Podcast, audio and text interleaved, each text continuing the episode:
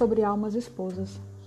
A voz do amado é reconhecida pela alma que o busca e que tem intimidade com ele.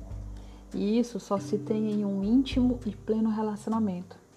Nesse tempo de recolhimento, todos estamos exercitando o que consta no parágrafo 25, no capítulo sobre o amor esponsal do livro Escritos da comunidade Shalom. Lá consta assim: Devemos enxergar nos irmãos excelente oportunidade de darmos prova do nosso amor ao Pai, ao nosso Rei, aceitando as suas ofensas, ouvindo os seus queixumes, amando os que não são amados, perdoando os que são difíceis de perdoar, vivendo o seu amor de maneira especial com os que mais necessitam dele. Estaremos vivendo nossa vocação, que é a vocação de amor, por amor e para o amor. É o que está escrito no livro. Você pode estar pensando, ah, aprendiz, você diz isso porque não passa pelo que eu passo.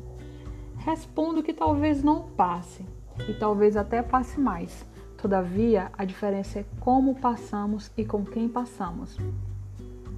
Não tem sido tempos fáceis para ninguém. Temos passado por alguns momentos fortes, difíceis, tristes, de indignação e que talvez tenha nos gerado certa desesperança, pois é um tempo onde muitos têm perdido muito e têm perdido mais do que era possível para continuar. E mesmo assim continuam apenas porque Deus os tem carregado no colo. Alguns têm perdido empregos, estudos, casas e há perdas mais profundas dentro de alguns corações. Sinto pela perda de vocês. Ao mesmo tempo, temos visto tantas pessoas exercendo o amor ao próximo que é possível sermos constrangidos diariamente pelo amor de Deus. Sigo citando os escritos. Agora o parágrafo 26. Pois tudo passa e somente ele permanece. Esse tempo tem me feito lembrar de Jó, que perdeu suas posses, casa, família e frente a tudo isso, lembrou que tudo o que precisava era de Deus, era do amor de Deus. Ouso dizer que naquele momento Jó exerceu com todo o seu ser o amor esponsal, pois ele tirou suas roupas velhas e se abandonou no amor de Deus.